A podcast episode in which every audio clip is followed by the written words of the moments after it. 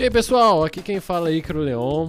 Hoje, nesse quarto episódio do ICPcast, estamos aqui com Lázaro Guilherme, que é advogado criminalista, mestre em Direito Penal pela PUC Minas, professor universitário e diretor do Instituto de Ciências Penais. Neste quarto episódio do ICPcast, nós buscamos trazer um tema muito interessante, que é o princípio da culpabilidade penal. Esse tema originou um livro do nosso convidado chamado Culpabilidade Penal, uma questão social. Tudo bem, Lázaro? Olá, pessoal. É um prazer imenso estar aqui nesse mais um projeto do ICP que, sem dúvida, é importante para que podemos discutir temas relevantes do direito penal, do direito processual penal. Eu agradeço imensamente pelo convite e que a gente possa aí tentar contribuir um pouco com uma reflexão de forma sempre crítica sobre as ciências criminais.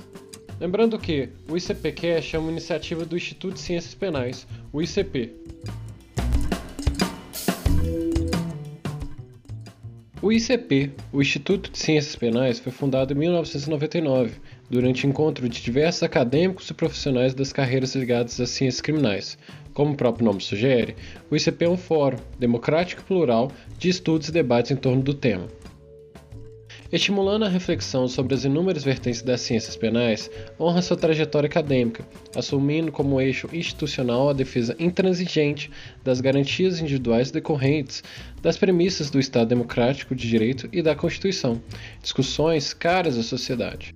Através da produção acadêmica, organização de eventos, cursos, o ICP cada vez mais supera os limites geográficos de Minas e do Brasil, honrando a luta pelos valores que se propõe a defender. Fica o convite para que todos conheçam os projetos do ICP através do site icp.org.br ou das nossas redes sociais que estão linkadas na descrição desse episódio. Então, Lázaro, o tema de hoje tem estrita relação com o princípio da culpabilidade. Culpabilidade, que é um tema extremamente complexo, é bastante estudado. É, a gente tem o primeiro contato com a culpabilidade no Direito Penal 1 e esse tema acaba que acompanha toda a vivência das carreiras criminais, das pessoas que se debruçam sobre o direito penal de forma diária. Só que acaba que muita, existe muita confusão no tema, em relação a esse tema. Eu queria primeiro que você fizesse uma explicação de forma geral, é, bastante rápida, sobre o que seria a culpabilidade e após eu queria que você já conceituasse, já adentrando ao tema, já conceituasse o que seria a culpabilidade de fato, culpabilidade é um tema bastante espinhoso, né? Há quem diga, e também muito importante para o direito penal, para as ciências criminais, há quem diga que a evolução do direito penal está diretamente ligada, atrelada à evolução do conceito de culpabilidade. Nós evoluímos as ciências penais quando conseguimos evoluir, aprimorar esse conceito de culpabilidade. A culpabilidade no direito penal, ela tem três funções, é um tripé. Então, a culpabilidade tratada como um princípio, né, inclusive de status constitucional, o princípio esse que veda a responsabilidade penal objetiva. Temos a culpabilidade como elemento da teoria do crime, então faz parte do conceito de crime. Crime é a conduta típica antijurídica e culpável, então a culpabilidade integra o conceito tripartido de crime. E também nós temos a culpabilidade como limite do poder punitivo. Então, aqui a culpabilidade como censurabilidade, reprovabilidade e sendo esse limite. Tanto é que nós temos lá na teoria da pena, já estudando a, a dosimetria da pena, a culpabilidade como limite para fixação da pena base. Então, a culpabilidade é, com esse tripé se mostra extremamente importante e relevante dentro do estudo das ciências penais. Então, o conceito de co-culpabilidade nós extraímos do pai dessa teoria, o professor Eugênio Raul Zaffaroni, que explica que nem toda sociedade consegue oferecer a todos os cidadãos daquela sociedade as mesmas oportunidades de vida, oportunidades estas essenciais para ganhar o próprio sustento. Então, diante dessa ineficiência, dessa ineficácia por parte do Estado em oferecer condições sociais iguais a todos os cidadãos, é necessário que, caso algum cidadão que não tenha é, não tenha sido oportunizado com as condições mínimas que nós chamamos de mínimo existencial para uma vida digna, que são aqueles direitos sociais, então se ele não obteve do Estado a oportunidade de gozar desse mínimo existencial para uma vida digna, esse cidadão, é, se porventura comete algum delito, comete algum ato delituoso, ele merece sim uma reprovabilidade de acordo com essa ineficiência estatal. Então, seria uma responsabilidade do Estado é, também por parte da sua ineficiência. Então, o sujeito é, poderia ser reprovado para aqueles que admitem a, a culpabilidade somente como uma atenuante, como uma redução da reprovabilidade, mas essa redução é em, em razão da ineficiência estatal. Então, a reprovabilidade do sujeito é dividida com o Estado. Então, co-culpabilidade nesse sentido é, de dividir a responsabilidade entre o sujeito, que em tese cometeu um fato delituoso e o próprio Estado. Por que, que o Estado é responsabilizado? Porque não ofereceu a todos condições mínimas para se viver dignamente. E como não ofereceu para aquele sujeito específico que veio a cometer um delito, por isso o Estado deve ser responsabilizado. É, o Estado é, perde ou pelo menos, se não totalmente, mas parcialmente, a legitimidade em punir alguém quando o próprio Estado não oferece as condições mínimas com, a qual, com as quais ele é, se comprometeu. Né? Então, a ideia de co-culpabilidade advém do próprio pacto social. Na verdade, que há em relação à quebra desse pacto. Se o Estado tem é, alguns deveres e não cumpre com esses deveres, e quais deveres são esses? De oferecer as condições mínimas para uma vida digna, aqueles direitos sociais consagrados na nossa Constituição, é, o Estado merece ser responsabilizado é, na visão mais restritiva da culpabilidade, isso não retira a responsabilidade penal do sujeito, mas faz com que essa responsabilidade seja dividida com o Estado, por isso o termo co culpabilidade. Esse é o conceito trazido pelo professor Eugênio Raul Zaffaroni, que expressamente está na legislação argentina, nós temos, né, na legislação argentina, a ideia de co-culpabilidade no momento de dosimetria da pena, é, que será analisado para fixação dessa pena, especialmente estão lá tá a miséria, a dificuldade de ganhar o sustento próprio necessário para si e para os seus filhos. Esse é um critério para analisar se o Estado falhou ou não. Se detectar, se constatar que o Estado falhou é, em colocar essa pessoa, esse cidadão em situação de miséria e com dificuldade de ganhar o próprio sustento, é, o está, a pena desse cidadão será reduzida, será reduzida em razão disso. Então, a ideia de co-culpabilidade é, a gente pode traçar é, nessas linhas gerais e de forma bem resumida. É interessante essa conceituação que você trouxe a respeito do princípio da co-culpabilidade, porque realmente traz questões empíricas a serem avaliadas pelo, é, pelo julgador no momento da, de eventual sentença criminal, né? que seriam avaliadas questões relacionadas à vivência de cada indivíduo que está submetida à persecução criminal. É, eu acredito que a, conce a conceituação ficou muito clara, mas para. Eu acredito também que os nossos ouvintes vão gostar bastante dessa conceituação, mas para aprofundar um pouco mais sobre esse assunto, você mencionou o Raul Zaffaroni. É, eu queria que você comentasse como que foi a evolução histórica desse princípio. Então, a, a co-culpabilidade é uma teoria do professor Eugênio Raul Zaffaroni, mas, obviamente, não se iniciou com o professor Eugênio Raul. Ele estruturou é, é, essa teoria de forma muito bem, então a gente fala que ele é o pai da co-culpabilidade, mas a, a, origem histórica, vamos assim dizer, remonta a, a, a período bem anterior. Então, nós temos uma certa não unanimidade quanto a essa origem histórica do princípio da culpabilidade. Há quem diga que esse princípio surgiu ali pela primeira vez com algumas decisões do, do, do, do bom juiz Paul, nós estamos falando aí do século XVIII, é, esse era é um, era um juiz francês, muito humanista e que proferia algumas decisões que à época, obviamente, era muito criticada e não seria diferente se essas decisões fossem proferidas hoje. E dentro dessas decisões proferidas, tem, temos alguns casos emblemáticos em que ele absolve, por exemplo, uma senhora que teria, em tese, subtraído produtos alimentícios, pães, me parece, e, e ele absolve pela situação de vulnerabilidade. Né? Ele não usa esse termo, vulnerabilidade, não era ainda um termo utilizado à época, mas a essência, o fundamento dessa decisão era uma absolvição pela situação de vulnerabilidade, pela, pela situação de marginalização social daquela mulher, todo o contexto em que ela é, se deparava na oportunidade.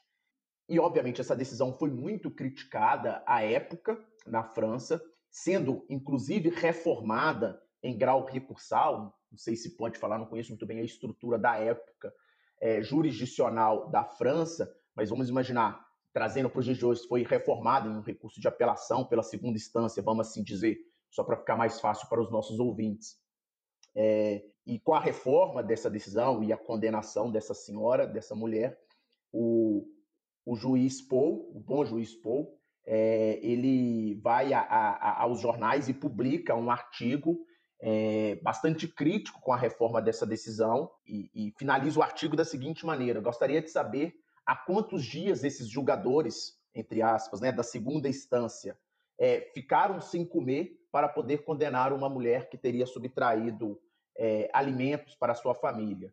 Então, é muito fácil julgar sem conhecer a realidade social de quem se está julgando. Basicamente, foi é, essa mensagem que ele trouxe.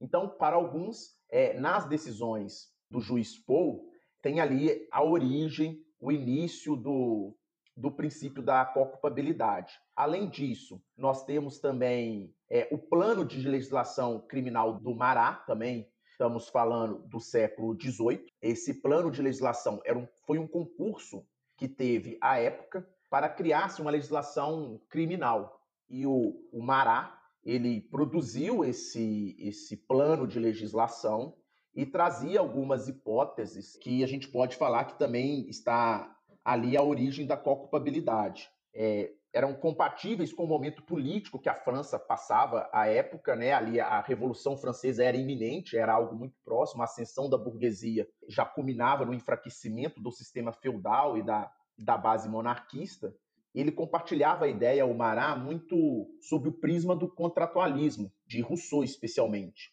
O que, que o Mará, no seu plano de legislação criminal, trazia como argumento e fundamento. Na sociedade há um acordo, um pacto social, um contratualismo, em que tanto a sociedade quanto o Estado têm obrigações. Nós precisamos que ambas as partes respeitem essas obrigações, livremente pactuadas por ela, né? Esse livremente também, entre aspas. Então, quando alguma dessas partes descumpre, será que essa parte que descumpriu tem legitimidade para exigir do outro o cumprimento da parte daquele? Então, em síntese, é, era essa a ideia do Mará.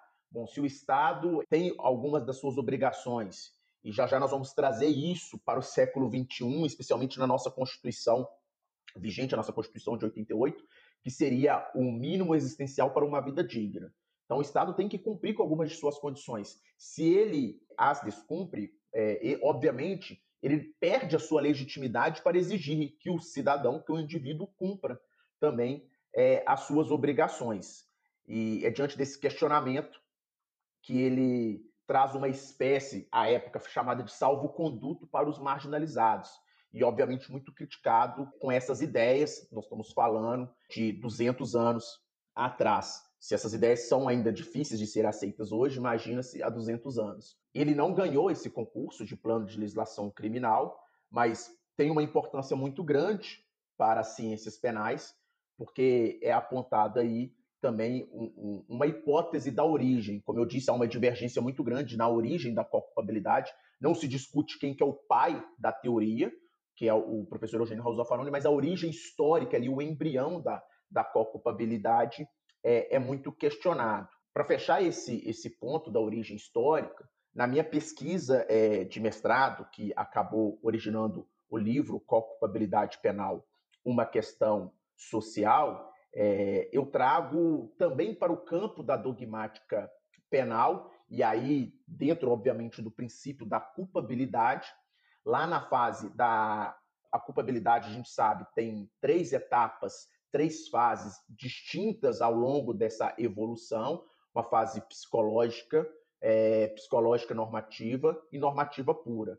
Ah, essa fase intermediária, a psicológica normativa, teve com Reinhard Frank, em 1907, é, uma importância muito grande que ele trouxe para, para o conceito de culpabilidade é, elementos que até então eram desconhecidos. E esse conceito de culpabilidade de Reinhard Frank, em sua obra em 1907, é, pode sim ser apontado, isso inclusive pelo professor Nilo Batista, como uma origem histórica da culpabilidade, que são as circunstâncias concomitantes. Então, Reinhard Frank, lá em 1907, entendeu que a culpabilidade possuía é, e deveria ser analisada a partir de circunstâncias concomitantes. Não poderia ser analisada de forma isolada, afastada desse contexto de circunstâncias concomitantes. E essas circunstâncias concomitantes, obviamente, o contexto social em que a pessoa está inserida, e aqui fala-se é, especialmente do isolamento social no sentido dos direitos básicos, não esse isolamento social físico que a gente experimenta em razão da pandemia, mas um isolamento social na sua perspectiva de negativa de não acesso aos direitos sociais básicos que nós vamos chamar já já de mínimo existencial para uma vida digna. Então, é possível trazer é, conceito, a origem histórica da culpabilidade também dentro da dogmática penal. Isso é muito importante porque, infelizmente, nós temos um, um preconceito é, gigantesco com, com a criminologia. Né? Nós, operadores do direito, rechaçamos a criminologia de um modo geral. É, não estou falando a parte acadêmica das ciências penais. Os acadêmicos, sim, se debruçam sobre a criminologia e percebem a importância dela. Mas os operadores do direito, juízes, é, é, promotores, advogados, tentam afastar um pouco a criminologia. Acho que a criminologia traz uma certa insegurança jurídica para os operadores do direito e cria essa repulsa.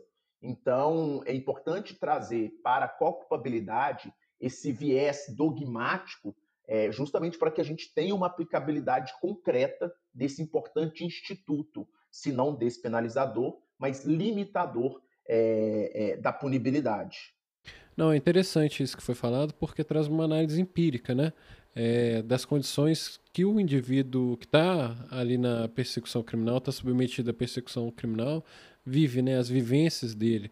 E, e através disso, é, busca, é, é necessário a interdisciplinaridade, né? E a criminologia não fica renegada, porque a gente tem essa mania de renegar a criminologia. Às vezes, por mais que o direito penal seja, é, por mais seja extremamente essencial é, a conversa entre as diversas áreas do direito penal, a dogmática, processo penal, é, a criminologia, muitas vezes a gente não faz essa conversa, né?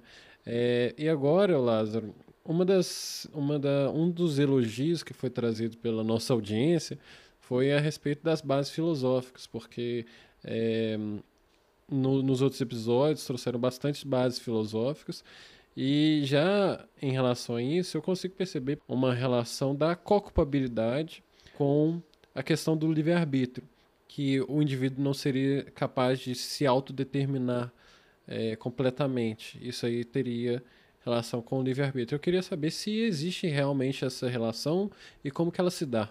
Sim, existe sim, é, tem uma relação muito próxima. A culpabilidade, de um modo geral, tem essa relação muito próxima com o conceito de livre-arbítrio. Até então, nós sempre trabalhamos a culpabilidade tendo como pressuposto o livre-arbítrio.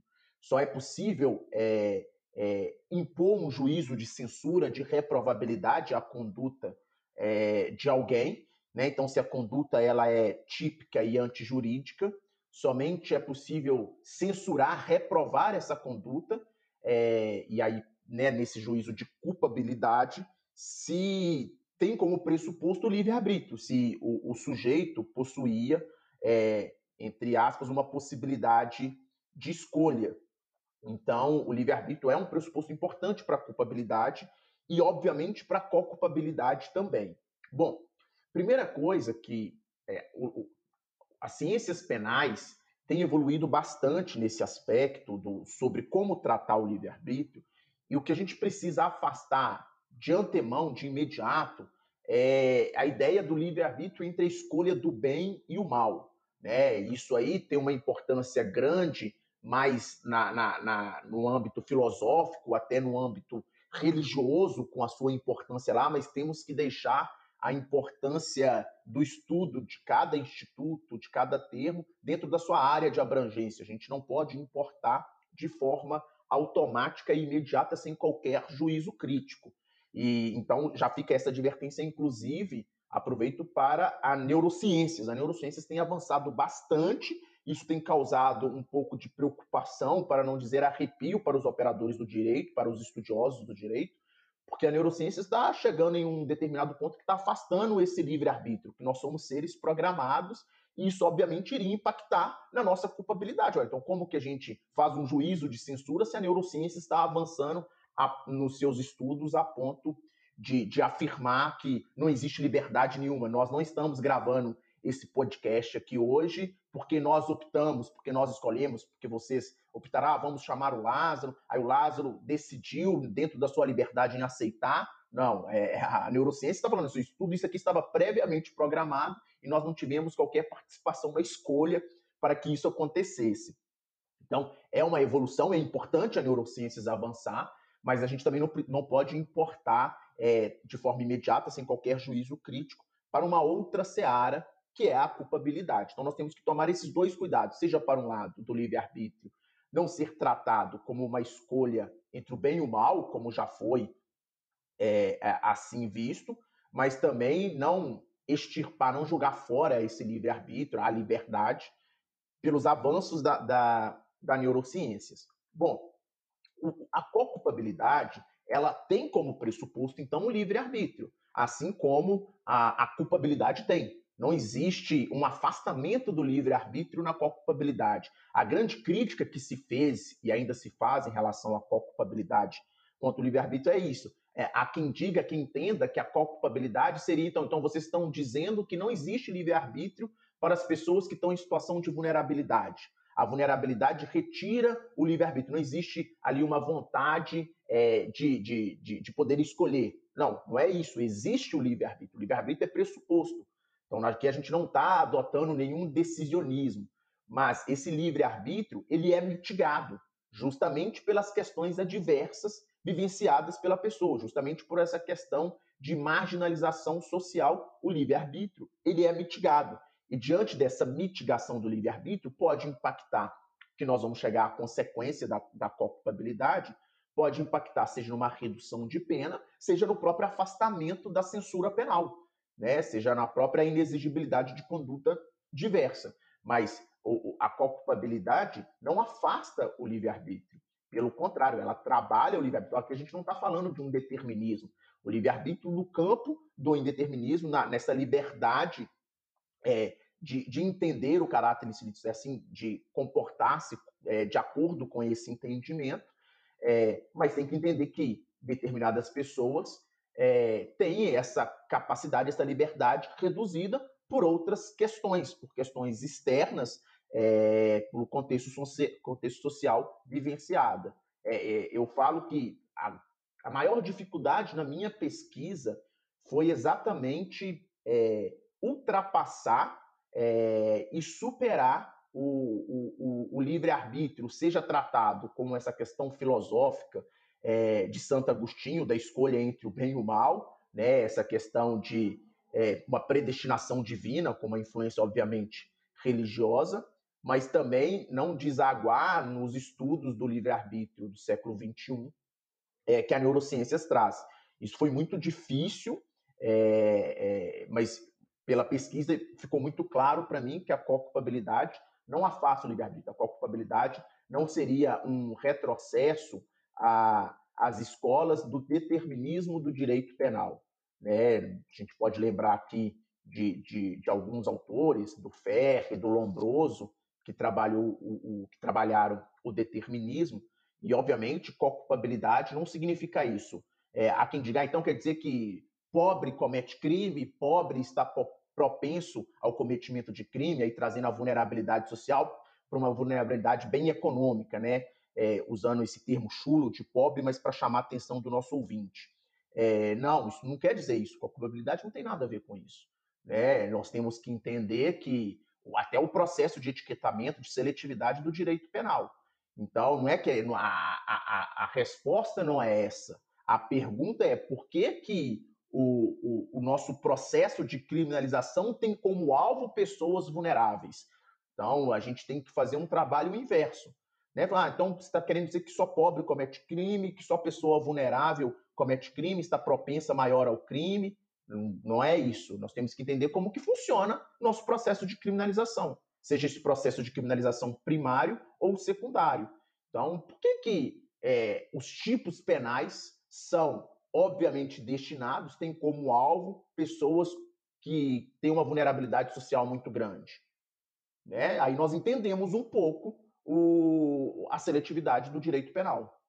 Então, o livre-arbítrio é algo importante, que continua existente na culpabilidade, obviamente, não se afasta, mas tem que ser tratado com certo cuidado para não induzir é, é, a um entendimento, obviamente equivocado, que a culpabilidade está afastando o livre-arbítrio. É, exatamente, né? Porque dependendo da situação que o sujeito se encontra, dependendo das vivências dele, ele não seria capaz de se determinar, né? E isso prejudicaria o livre-arbítrio. Mas, ô Lázaro, você falou sobre as situações concomitantes. É, eu queria saber quais seriam essas situações concomitantes que seriam analisadas, que seriam levadas em consideração durante é, eventual análise pelo Poder Judiciário. Seriam situações econômicas, situações sociais, familiares, como que seria, quais seriam é, essas causas. E aproveitando, já emendando outra pergunta, é, eu queria saber como que a culpabilidade seria trabalhada dentro do ordenamento jurídico brasileiro, porque durante o preparo para esse episódio, é, eu percebi que alguns doutrinadores levam é, a culpabilidade como questão supralegal, que seria analisada. Só que também existem posicionamentos que dizem que isso acarretaria é, insegurança jurídica. E eu queria saber como ela seria é, trabalhada aqui no Brasil. Sim, é, é, é, um, é um bom questionamento e a gente precisa refletir pelo seguinte: a, a co-culpabilidade ela tem como, como ideia a vulnerabilidade. E isso é importante para a gente até contextualizar e entender a evolução desse conceito de co-culpabilidade, a transição é, pelo próprio autor da teoria, né, o professor Eugênio Raul Zaffaroni, de co-culpabilidade para é, culpabilidade pela vulnerabilidade. E, embora eu tenha tratado no livro, inclusive com o título Co-culpabilidade penal, é, mas nós temos uma evolução. O, o próprio Zaffaroni hoje é, opta pelo conceito trazido por ele, construído por ele, de culpabilidade pela vulnerabilidade. Então ele abandonou um pouco a ideia de co-culpabilidade e ele justifica esse abandono e, e, e não por fraqueza é, da própria teoria da culpabilidade, mas pela forma deturpada em que a culpabilidade foi usada. É, e ele traz um conceito de, de culpabilidade pela vulnerabilidade. Mas a culpabilidade, respondendo diretamente à sua pergunta, a culpabilidade ela tem uma análise bem abrangente. Então, ela não é, está ligada a uma vulnerabilidade exclusivamente econômica, a uma vulnerabilidade exclusivamente é, de instrução, de conhecimento, ela abrange todas as esferas, econômica, social, de estrutura familiar, que acaba impactando também nessa vulnerabilidade social, de conhecimento, de instrução é, do sujeito, a própria legislação ambiental, por exemplo, traz hipóteses lá de, de baixo grau de instrução do, do agente que, em tese, comete o crime. Ou seja, isso nada mais é que uma vulnerabilidade no termo de concepção de entendimento, de, de, de formação é, é, intelectual do sujeito. E óbvio que isso tem que ser, tem que ter alguma repercussão no juízo de censura penal. Então, é, é bem abrangente. Temos alguns exemplos aí de, de culpabilidade que, vamos imaginar, um casal que vive em situação de rua, né? ali vivendo uma situação completamente vulnerável, em situação de rua, debaixo de pontes, de viadutos, que a gente aqui em Belo Horizonte conhece bem essa realidade, né? Eu acho que é difícil uma cidade que não vivencia, que diariamente não, não tem esse problema. A gente andando aí na rua, a gente vê isso. com uma certa frequência. Então, imaginamos esse casal em uma situação de rua e que eventualmente eles tenham uma prática sexual ali, onde que, bem entre aspas, ele vive, eles vivem, né? Porque estão em situação de rua, então ali debaixo de uma ponte, debaixo de um viaduto, eles têm a prática de um ato sexual. Em tese, isso é um crime. Em tese, é um ilícito penal a prática de ato sexual em local público, correto? Mas vamos analisar o contexto, vamos analisar a situação é, social, a vulnerabilidade social deste casal. Possibilita um juízo de reprovabilidade? É exigível uma conduta em relação a esse casal? Obviamente que a nossa resposta é negativa. Então, é, é, nós temos que entender a culpabilidade dentro desse conceito de vulnerabilidade. Por isso que o professor Eugênio Raul é, Zaffaroni traz a culpabilidade pela vulnerabilidade. Então, é, é temos que ter em mente um conceito bem abrangente e, e passando-se para a segunda pergunta, é, qual que é a repercussão dentro do nosso ordenamento jurídico? É, Pode-se trabalhar e, como uma atenuante, né? Como então a, a culpabilidade ou culpabilidade pela vulnerabilidade pode ser trabalhada como uma redução do poder punitivo, como uma mitigação do poder punitivo, como um controle do poder punitivo. Aí, nesse caso, trabalharia no âmbito da atenuante. Aqui no nosso ordenamento jurídico, nós temos lá no Código Penal a atenuante genérica ou inominada, e a culpabilidade poderia ser trabalhada neste aspecto. É, mas também nós podemos trabalhar a culpabilidade ainda nesse âmbito de redução, de apenas mitigação. Na primeira fase de dosimetria da pena, nós temos no artigo 59 a culpabilidade como critério para fixação da pena base. Então, tem um menor grau de, de reprovabilidade a conduta em razão desse contexto social adverso, nós podemos ali impactar, é, é, é, é impor que, que essa pena base seja menor.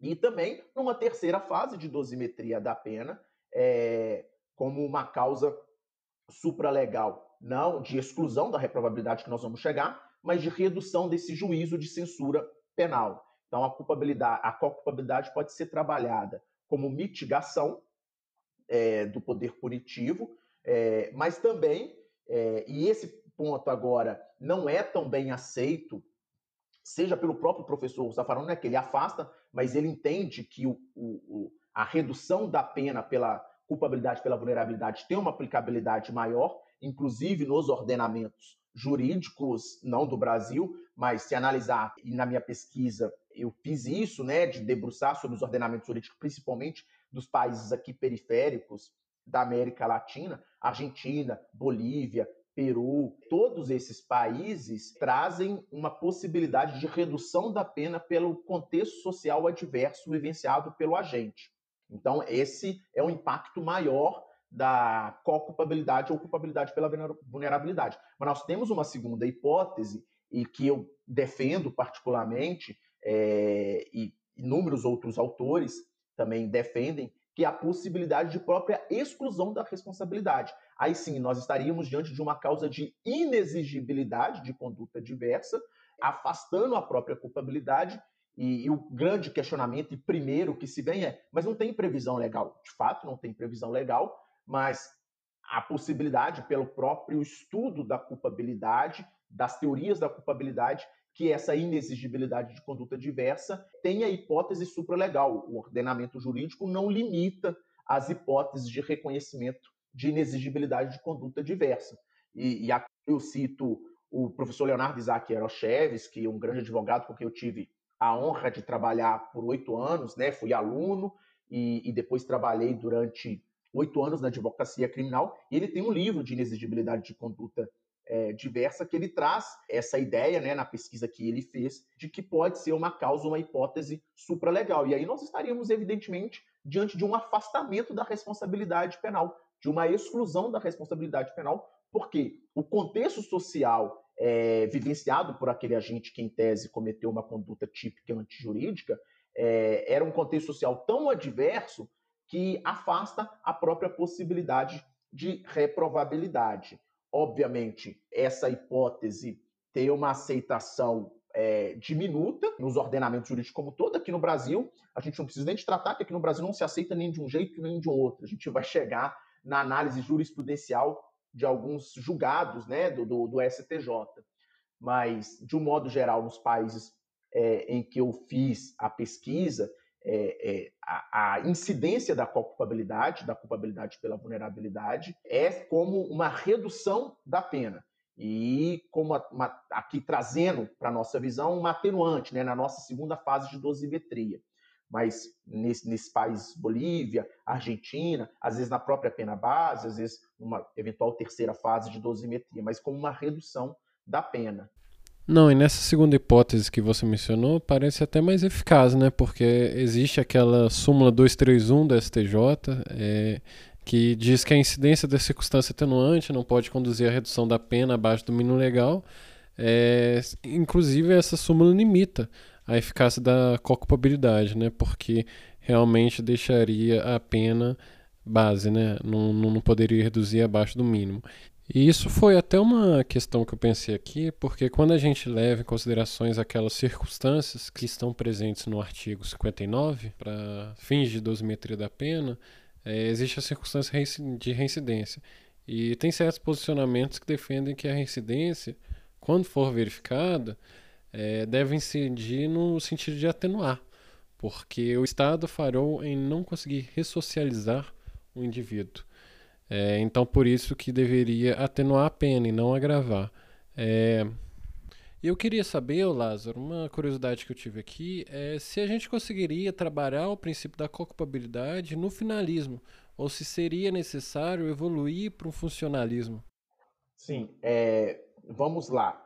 Primeira, é, em relação à atenuante, e aí você muito bem trouxe a nossa súmula 231 do Superior Tribunal de Justiça, é, primeiro a gente tem que criticar essa súmula, né? A gente não pode é, fazer qualquer análise da súmula sem antes criticar e, e, e não entender, obviamente, o fundamento é, da construção dessa súmula. Né? Por que, que uma pena não pode ficar aquém do mínimo legal? Né? Você, procura um argumento jurídico é, razoável e não encontra. Então, não, não faz sentido a atenuante não poder reduzir a pena a quem do seu mínimo legal. É, é, é, algo assim, eu já vi argumentos, já li, que beiram ao ridículo, com todo respeito, porque ah, a atenuante, como não traz o quanto que vai reduzir, fica a critério do julgador, se não estabelecer que não pode ficar aquém do mínimo legal, a pena poderia chegar a zero eventualmente. É, eles trazem esse argumento. Então, por isso que a atenuante não pode reduzir aquém do mínimo, porque ela tem que tomar esse cuidado para não chegar a zero. Sim, com todo respeito, mas não é um argumento jurídico isso. Né? A pena pode ser zerada. Quem já viu alguma pena zerada? Né? Independente da súmula ou não. Então, essa súmula, né, com devido respeito, é, ela não, não, não, tem consonância com o nosso ordenamento jurídico, seja numa análise é, da culpabilidade e seja numa análise é, estritamente positivista, né? Os juízes, às vezes, é aquele positivismo de, de, de, de ocasião, de conveniência. Quando querem, são extremamente positivistas. Quando não é conveniente, nem positivistas são. Então, porque nós temos lá, é, sempre atenuará a pena. Ou seja, se é sempre atenuar a pena, na legislação está dessa maneira, não existe nenhuma condição de que, é, nenhuma exceção de que sempre atenuará, exceto se já estiver no mínimo legal. Não, não tem essa condição no dispositivo legal. Né? Então, nós temos que respeitar quem gosta do, do, positivismo ao extremo, que alguns jogadores gostam, eu até me identifico bem com o positivismo, é, acho que existe muito preconceito em relação a ele, mas isso é papo para um, um, uma outra conversa. Mas então nós temos que criticar essa súmula primeiro. Segundo, aqui no Brasil nós temos um problema de não reconhecimento da culpabilidade, nem como atenuante. A gente traz como uma possibilidade de reconhecimento como uma atenuante genérica ou inominada, é, mas mesmo assim não tem aplicabilidade pelos tribunais. É, numa análise jurisprudencial é, de precedentes de julgados né, do STJ, se afasta a culpabilidade, seja por ausência de previsão legal, por não segura, é, por, por, por, um risco à, segurança jurídica, é, mas então nós, nós não temos a aplicação da, da culpabilidade ou culpabilidade pela vulnerabilidade aqui sequer como atenuante. É difícil pensar algum julgado que se aplicou, que se reconheceu a culpabilidade pela vulnerabilidade ou qual culpabilidade. Quando se encontra, quando se encontra, é julgado de tribunal, se, né, de Estado, né, Tribunal de Justiça. Temos alguns do Tribunal de Justiça do Rio Grande do Sul, é, inclusive a época do, do Hamilton Bueno de Carvalho, é, mas que todos foram reformados pelo Superior Tribunal de Justiça, quando houve recurso ao STJ. Então, nós temos alguns julgados, consegue pensar, mas se a discussão chega ao STJ, invariavelmente a decisão é reformada para rechaçar, para afastar a culpabilidade como atenuante. Então, nós temos esse problema aqui no Brasil. Primeiro, a gente precisa de aplicar, de, de reconhecer a possibilidade da culpabilidade.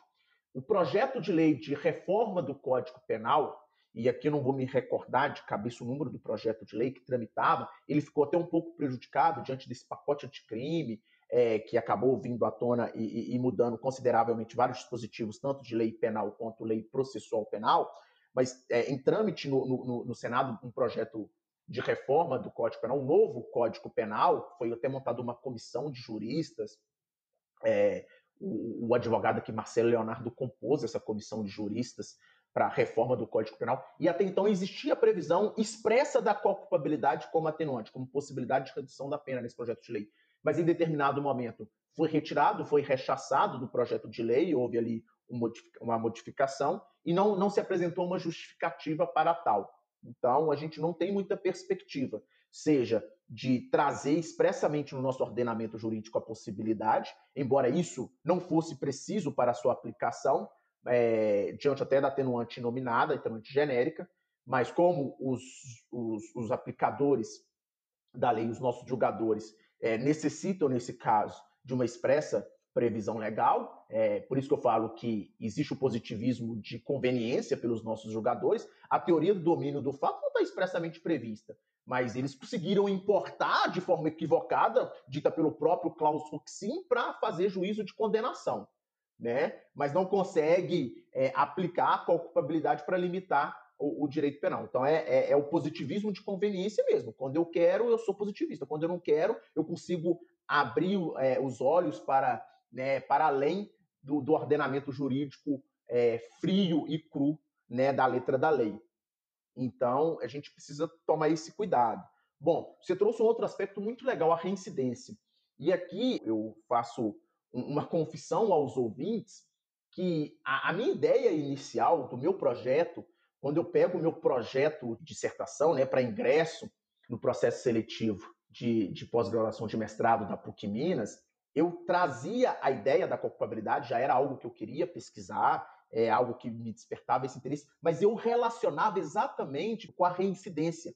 Eu queria trazer uma relação da culpabilidade com uma reincidência. E aí a minha confissão é que eu não consegui é, construir uma pesquisa robusta o suficiente para relacionar esses dois importantes institutos. Mas, obviamente, eles têm relação, me faltou ali uma base maior, e aí eu, eu optei por uma análise é, exclusiva da culpabilidade, porque é, já havia um tema, já é, já é um tema bastante abrangente, principalmente nessa mudança da culpabilidade pela culpabilidade pela vulnerabilidade, mas eu queria trabalhar exatamente a reincidência, relacionar, porque, é, de forma bem simplória, e, e você muito bem já antecipou, é, se o Estado já puniu aquele cidadão, né? Então já impôs uma pena, aqui privativa de liberdade, e esse cidadão eventualmente reincide, pratica uma nova conduta delituosa após passar pelo sistema prisional, é o reconhecimento da falha estatal.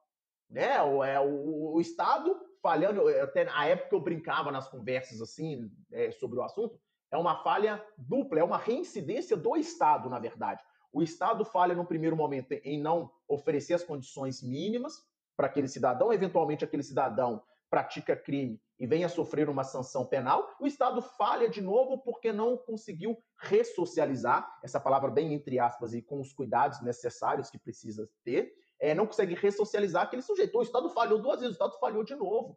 Né? A incidência já foi até julgado pelo Supremo é, Tribunal Federal, a questão da constitucionalidade da reincidência, prevaleceu a constitucionalidade, mas na verdade a reincidência tem ali, carrega muito do direito penal doutor, né? traz muito essa ideia do direito penal doutor que a gente deve afastar, obviamente, e deveria ser uma atenuante, não uma agravante à reincidência, porque é essa falha do Estado, né? É, se, a, se a reincidência deveria impactar na, na, na, na fase de dosimetria da pena, deveria ser como atenuante, como uma causa de redução, e não como uma causa de, de como uma agravante. É, então, nós temos problemas com a reincidência, mas ela está aí, com previsão legal, com declaração de constitucionalidade pelo Supremo, e mas é, dá sim para se trabalhar a reincidência com a culpabilidade. Né? Eu acho que são dois institutos que têm completa relação, há uma simbiose ali que, que impactaria como uma redução, como uma limitação do poder punitivo. E, e em relação ao finalismo, é, entendo sim que dá para trabalhar. Eu, eu, também me considero um finalista, é, seja por influência dos meus próprios professores, desde a graduação até pela pós-graduação. É, obviamente, eu não sou a pessoa mais indicada, não tenho um preparo suficiente para fazer uma análise crítica do funcionalismo e acho que tem inúmeros aspectos positivos, obviamente, é, mas o finalismo responde muito do que o funcionalismo, o, desculpa, o finalismo já respondia, né, já atende a vários questionamentos que o funcionalismo traz hoje, é, da maneira finalista dentro da base finalista do direito penal, obviamente, já existia essa resposta. Mas dá sim para trabalhar a culpabilidade no âmbito do finalismo, no âmbito da teoria finalista. É, se, se, nós pegarmos é, o próprio. Qual que é a, a, a, o finalismo, a grande evolução ali? É a teoria da culpabilidade como normativa pura, né, trazendo é, o dolo e a culpa para a tipicidade, retirando, né, Hans Welser retira ali o dolo e a culpa que até então residia na culpabilidade e traz para a tipicidade, porque toda conduta humana tem uma vontade dirigida para determinado fim.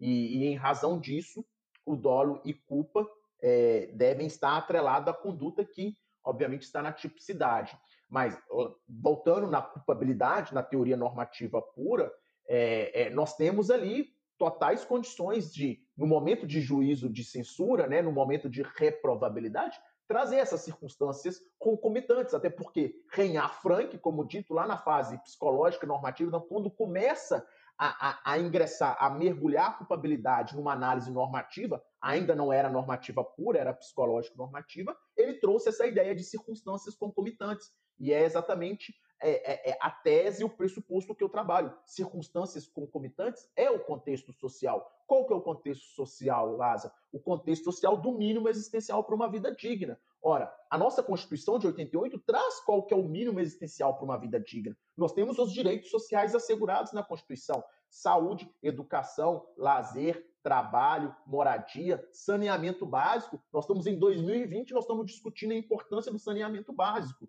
né? É, eu, eu, tenho muito essa conversa com minha mãe, que não é do direito, e é, eu acho que uma das coisas que mais a deixam indignada é ela fala assim: meu filho, como que em 2020 a gente ainda está discutindo saneamento básico? A gente já deveria ter superado isso, né? Saneamento básico é um direito de todos e, e tem que ter, e acabou. Né? Não tem maiores discussões, não tem reserva do possível com saneamento básico. É, a gente está no meio de uma pandemia e, e, e, e, não temos saneamento básico, nós temos uma parcela é, pequena e totalmente privilegiada da nossa sociedade que tem acesso, que tem um saneamento é, básico. Então, é, o, o, mínimo existencial para uma vida digna, e esse, e, é, e esse seria o contexto, essas seriam as circunstâncias concomitantes a serem analisadas, é, estão lá assegurados, trazidos pela nossa Constituição, que são os direitos sociais. É, há, há, muito se acreditou, há, há, muito tempo, se acreditou que é, para se viver bastava, obviamente, vida e liberdade né? Se tivesse esses dois ingredientes, é, é, isso já seria o suficiente por si só. Não, vida, liberdade e os direitos sociais, porque vida e liberdade te dá a condição para uma vida, né? Agora só que a gente precisa de uma vida digna, né? Minimamente digna. E o que é uma vida minimamente digna? Assegurando é, os direitos sociais de cada cidadão que estão transcritos na nossa Carta Magna, que um dia já foi chamada de Constituição Cidadã. Então, é, é, esse é o ponto, eu acho que pode se trabalhar assim dentro do finalismo, não tem problema nenhum. E nós precisamos estar atento a esse mínimo existencial, porque esse mínimo existencial para uma vida digna é que vai trazer ali critérios, balizas para análise das circunstâncias concomitantes é, que deve ser feita dentro do, da culpabilidade. Não, é interessante tudo que você falou, porque realmente é, todas essas questões realmente viabilizam aquele, os objetivos do princípio da culpabilidade, né, que é a limitação do poder punitivo.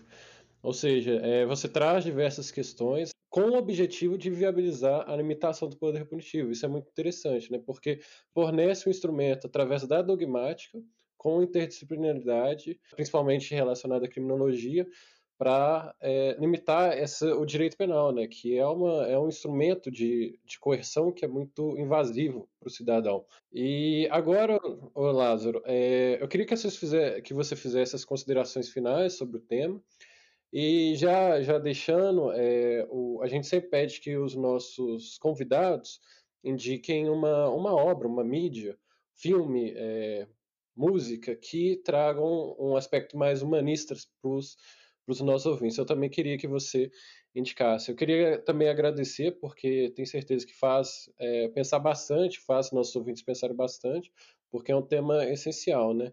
Porque é, igual eu falei, às vezes eu vejo a dogmática como simples repetição da lei, como uma simples análise da lei, não trazendo uma análise social propriamente dita, uma análise do indivíduo que é, é o que a gente tem que proteger, né?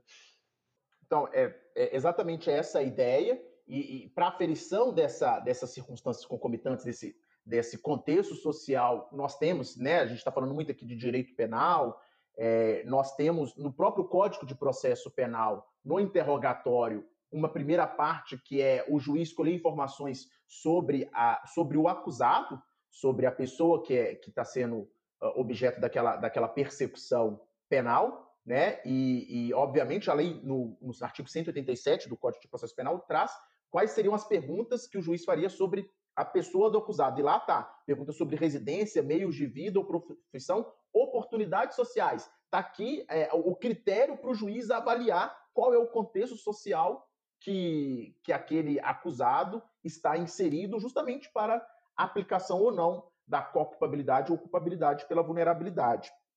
E, e, aí, passando já para as considerações finais, qual que é o nosso grande problema? É, não é problema de legislação, porque aqui nós trabalhamos e vimos a possibilidade de aplicação da culpabilidade, independente de uma expressa previsão legal, é, mas é uma ideia, é, é um problema de ideia, é, é um problema de que nós trabalhamos o direito penal, as ciências penais, como gestão da pobreza. É, infelizmente, essa é a, é a dura realidade. É, muitos não gostam de ouvir, muitos preferem se iludir, mas a realidade é essa: o direito penal é forma de gerir a pobreza. Né? Nós temos vários autores, poderíamos falar aqui do Luiz Bacan e tal, mas que tratam muito bem essa ideia é, de que nós temos um Estado social de políticas públicas mínimo, para não falar inexistente, e um Estado penal gigantesco. Né? É, é, pessoas em situação de vulnerabilidade social basicamente só conhecem é, é, o Estado através do camburão da polícia. O único braço estatal que chega até essas pessoas é o braço punitivo, né? É, é, é, o braço sancionador, não chega mais nada do Estado que não seja isso. É, eu tenho alguns amigos delegados que eu, eu, a gente sempre conversando nesses bate-papos a gente fala a delegacia de polícia é, acabou virando o, o, o, braço do Estado mais próximo do cidadão, né? principalmente de, de, dessa classe, dessas pessoas em, em, em situação de vulnerabilidade. Então, ou a gente muda essa concepção de enxergar o direito penal como uma forma de, de gerir a pobreza, como uma forma de, entre aspas, resolver o, o, problema, né? A gente existem as pessoas que são rejeitadas por nós e como são rejeitadas por nós, né? Como sociedade, a gente precisa que alguém resolva. Quem que resolve? O direito penal, o sistema punitivo. Então a gente precisa mudar essa concepção e enxergar que, que tem que ir além disso. E aí, é, é, na, no pedido aí da indicação de, de alguma mídia, livro, filme, eu quero burlar um pouco a regra é, e indicar um indicado, indicar um livro, um filme e uma música, né? Se vocês me permitirem. É, livro, é, eu acho que é um livro extremamente importante para nós entendermos por que, que a nossa sociedade é assim, que é o livro do Gessé de Souza, Elite do Atraso. Né? Eu acho que é um livro essencial nós vamos entender por que, que a nossa legislação penal tem como alvos vulneráveis, a gente vai entender quem que é essa elite, essa classe média que está no poder e, e, e, por que, que as nossas leis são assim. Então, eu indico esse livro, Gessé de Souza, A Elite do Atraso. É, é, filme, é, eu vou indicar um filme nacional que eu gosto muito, muito mesmo. Acho que tem um contexto social extremamente importante. O nosso debate aqui é sobre culpabilidade penal, né? Mas nós falamos o tempo inteiro de questão social, que é um filme Que Horas Ela Volta, um filme nacional, é um filme assim maravilhoso, né? Com Regina Casé, assim, eu indico muito mesmo. Isso demonstra a distância da realidade é, entre as classes sociais, entre as famílias brasileiras. E, por fim, música, uma que eu conheci relativamente há pouco tempo é, e que gostei muito, é da Bia Ferreira, uma cantora, e ela tem uma música que chama Cota Não É Esmola.